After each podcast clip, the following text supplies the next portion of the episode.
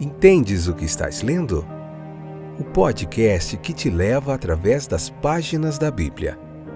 Livro por livro. Capítulo por capítulo. Uma exposição bíblica emocionante.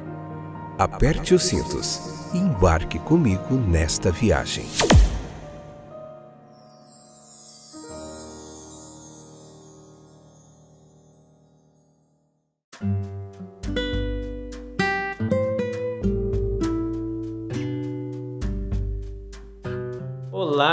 Eu sou o Fábio, estou de volta para nós juntos estudarmos a palavra de Deus. Tudo bem com vocês, meus queridos? Que bênção ter vocês aí de volta para a gente continuar junto a nossa jornada através das páginas da Bíblia. Hoje vamos ver Êxodo capítulo 6, a parte primeira, episódio 178. Estamos na terceira temporada, chegando ao final de um ano. É, e Deus tem nos ajudado até aqui, né? Desde maio estamos estudando a Bíblia juntinho. Se Deus quiser, em 2022, ano que vem, a gente vai continuar juntinho, o ano inteiro estudando mais livros da Bíblia, capítulo por capítulo. Tem sido uma jornada muito legal e eu espero que você esteja aí com a gente, beleza? Vamos lá ver hoje o significado desse nome Avé, toda a morfologia da palavra, o seu significado, o que isso representava para os patriarcas, qual a diferença entre o nome Yahvé e o nome El Shaddai, qual já era conhecido deles. A gente vai ver tudo isso hoje, não sai daí que vai ser muito legal. Então, os patriarcas, essa relação com o nome de Deus e Yahvé, o contexto todo se, se relaciona claramente com o comentário que Deus estava prestes a fazer sobre este nome em obras, em ações. Leia o capítulo 6, meu querido, e depois escute a explanação em oração, com calma, com coração no lugar em silêncio, com coração aberto para receber a palavra de Deus, esse aprendizado aqui que é muito edificante. Então, é, veja comigo que o nome não é aqui anunciado, mas é pressuposto como conhecido. Ele disse: Meu nome Jeová. Em Êxodo, no capítulo 3, o verso 14 ao 16, nós vimos que é, já tinha um é, Jeová, o Deus de seus pais, essa relação onde o nome é anunciado, expressamente referido como nome de data mais antiga. Então, lá quando Deus apareceu a Moisés na sarça, ele já disse, né? É, ele já se referiu a esse nome a Moisés que era como Moisés iria se apresentar diante daquele povo que provavelmente já havia esquecido quem era o Deus. Então, é, Deus disse assim: ó, o Jeová, o Deus de seus pais.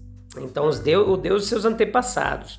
O conhecimento de Deus por esse nome, na passagem presente aqui, tem uma referência óbvia a um conhecimento derivado da manifestação dos atributos divinos que estão implícitos no significado do nome. Se nós fôssemos comparar Jeová com El Shaddai, o Deus Todo-Poderoso, que significa, ele denota em Deus o simples atributo de poder, o Todo-Poderoso.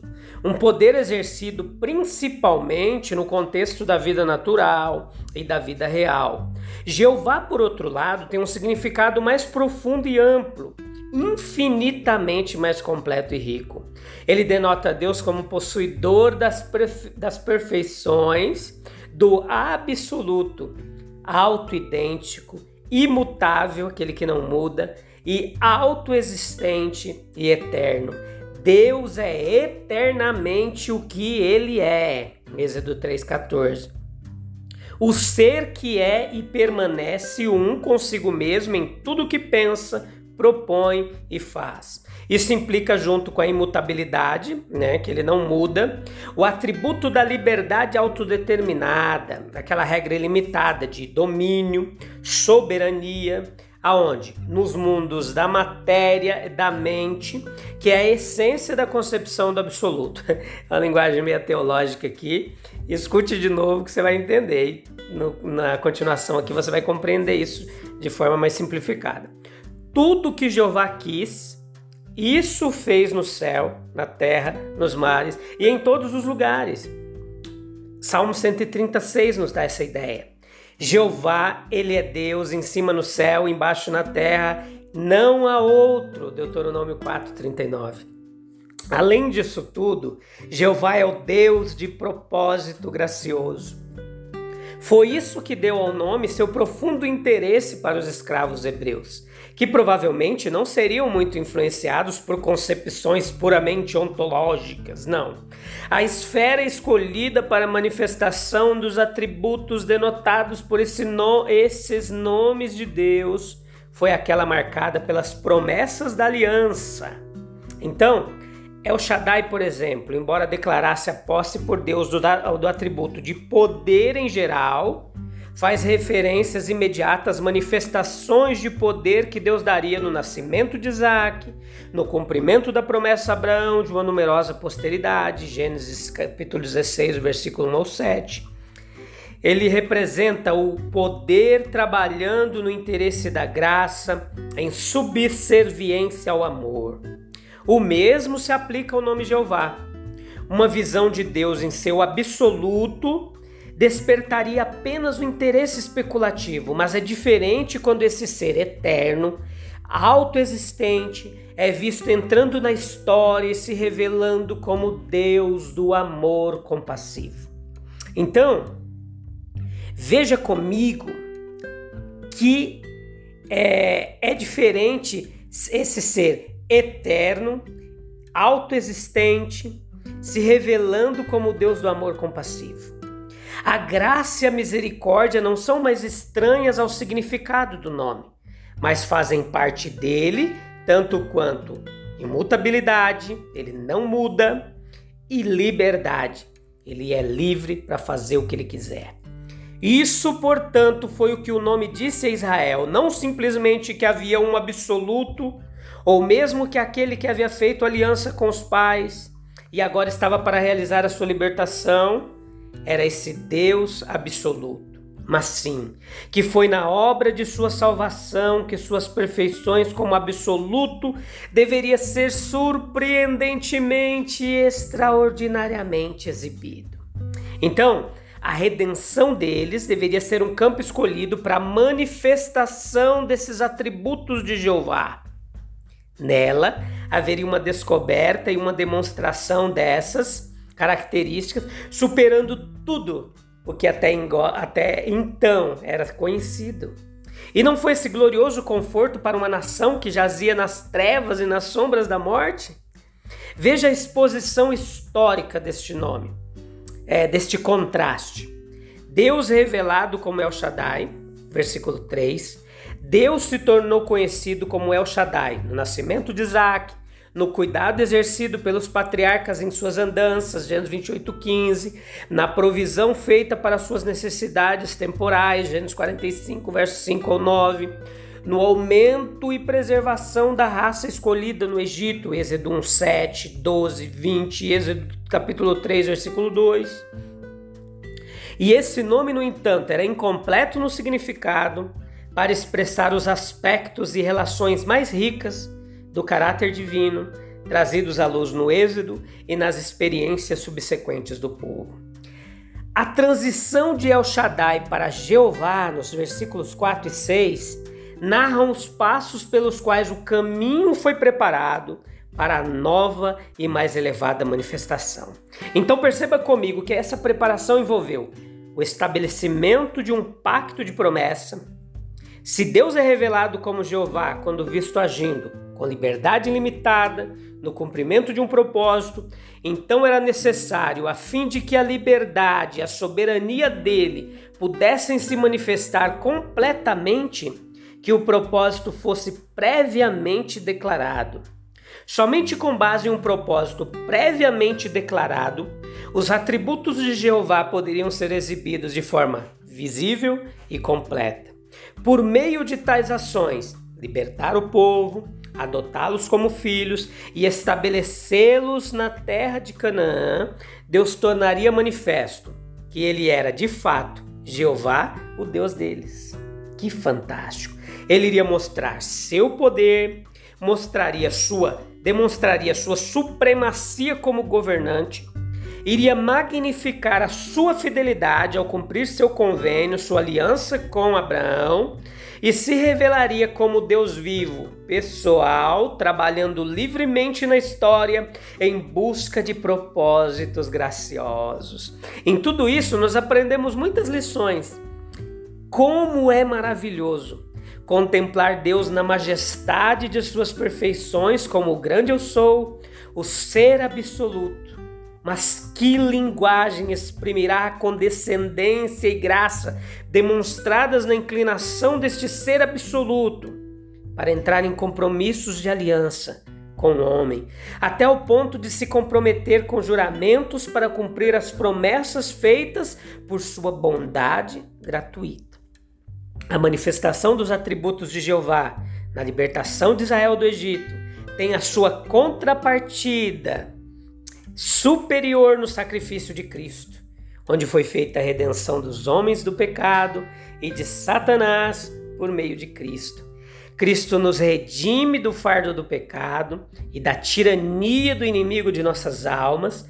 Ele faz isso em virtude do braço estendido, dos julgamentos poderosos com os quais, enquanto na terra, ele venceu o príncipe do poder deste mundo então ele mesmo julga também, suportando o julgamento de Deus ao ser feito pecado por nós, para que nele fôssemos feitos justiça de Deus. Por esta expiação e vitória, no poder da qual ele agora ascendeu ao alto, levando o cativo cativeiro, nós somos reconciliados com Deus e formados em um povo para o seu louvor. E ele se torna o nosso Deus. O mesmo poder que nos redimiu trabalhando em nós para nos libertar do pecado de nossos membros e nos preparar para uma herança celestial. E para a qual, como objetivo de toda a orientação de Deus sobre nós, as promessas apontam para a frente. Deus apareceu aos pais da nação de Israel sob o nome, para seus sucessores sob outro nome. O nome é mais do que o título. É o personagem, o aspecto do personagem, denotado pelo título. Jeová parece ter sido um título de Deus antes da época de Moisés.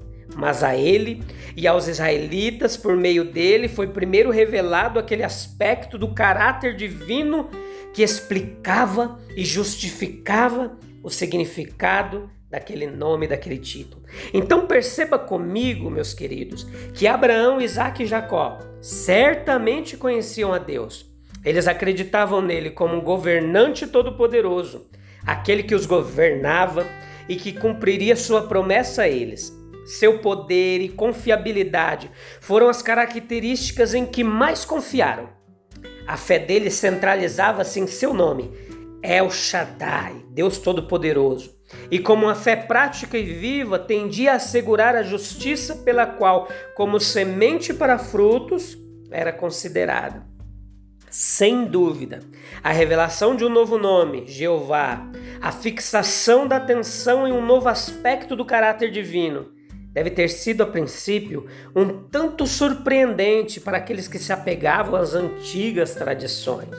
No entanto, ambos na medida em que sua crença era genuína, no meio dessa revelação progressiva de Deus, conheciam e confiavam no mesmo Deus. Jeová era o Shaddai, visto apenas de um novo ponto de vista. Não havia contradição entre os dois nomes. Um Deus possuía os dois atributos e vários nomes, revelando seu caráter. A esperança no coração das pessoas parecia extinta ali. Até mesmo a fé de um Moisés estava cambaleando com os obstáculos a serem encontrados. Já foi feita alusão à teoria de que o êxodo teve sua origem não em uma interposição sobrenatural de Deus, mas em algum gigantesco movimento espiritual surgindo entre as pessoas. Mas os fatos nesse capítulo, se alguma coisa do caráter da história lhes pertence, descartam exclusivamente essa teoria. Longe de o povo, do povo de Israel estar em um estado de entusiasmo esperançoso, pronto para fazer grandes esforços para sua própria libertação. Eles parecem totalmente esmagados e sem com espírito quebrantado, sem força. Sem dúvida havia um profundo propósito em Deus permitir que eles fossem trazidos a essa condição. Isso tornou mais evidente o fato de que sua libertação, ela não se originou neles mesmos, e nos fornece uma imagem impressionante da verdade do evangelho. Nós também estávamos sem força. Quando no devido tempo Cristo morreu pelos ímpios, havia falta de vontade e também de poder para fazer qualquer coisa por nós mesmos. Deus se interpôs em nosso caminho e fez por nós o que éramos incapazes de fazer. El Shaddai, Deus Todo-Poderoso, Jeová, o Eterno, aquele que é imutável, que tem em si todo o poder, mas também a imutabilidade, a liberdade, a capacidade, atributos fantásticos desse nosso Deus. Nós aprendemos bastante teologia aqui hoje sobre os atributos de Deus, sobre como Deus se revelou ali ao povo de Israel. E depois a gente vai ver em toda a Bíblia como ele vai se revelando mais e mais de formas progressivas. Beleza? Deus abençoe. Eu te espero no próximo episódio capítulo 2 de Êxodo, capítulo 6, a parte 2, para a gente continuar estudando isso aqui que está muito legal. Não sai daí e convida mais gente para vir aprender conosco. Deus abençoe. Tchau, tchau.